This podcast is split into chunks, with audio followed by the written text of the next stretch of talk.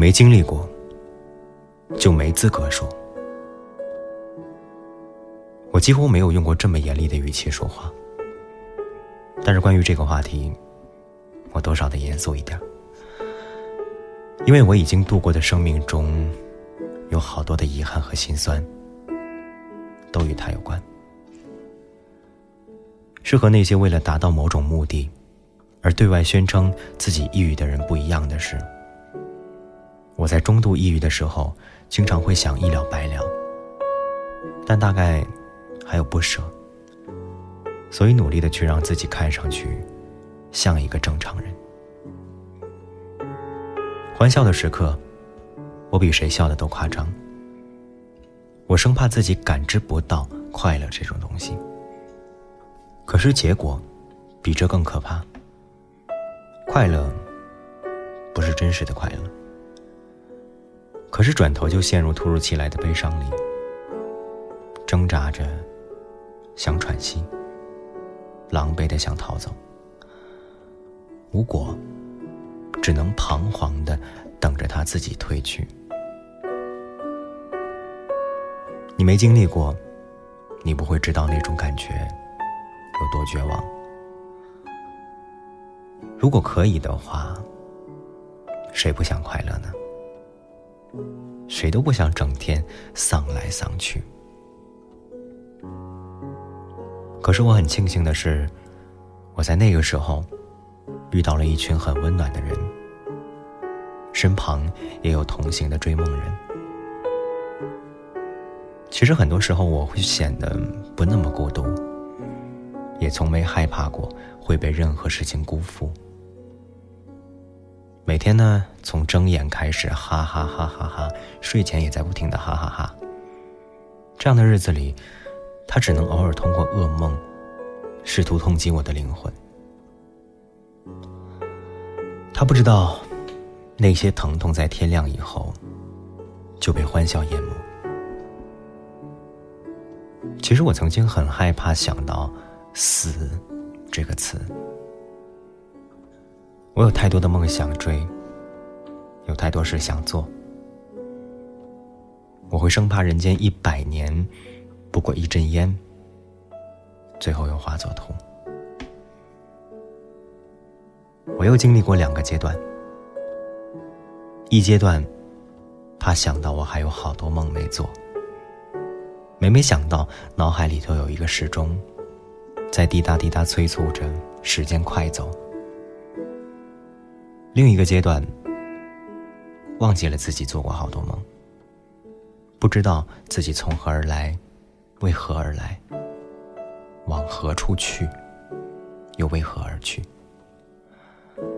我忘记了对死亡的畏惧，甚至忘记了我自己。所以呢，抑郁这个词很可怕，它能轻而易举的击碎一个人的骄傲和坚强，它能摧毁一个人的灵魂和美梦。但其实这个词又没有什么好怕的。你的生活当中总会有个人，或者有一群人，在关键时刻拉你一把，请你务必，一定紧紧攥住那些手。他们一定能把你从深渊里拉出来。只要离开了那个深渊，哪怕他转身又把你推下悬崖。你也会生出一双翅膀，所以你一定要记得，这个世界还有很多故事在等待发生，还有很多人在等待遇见。定要加油啊！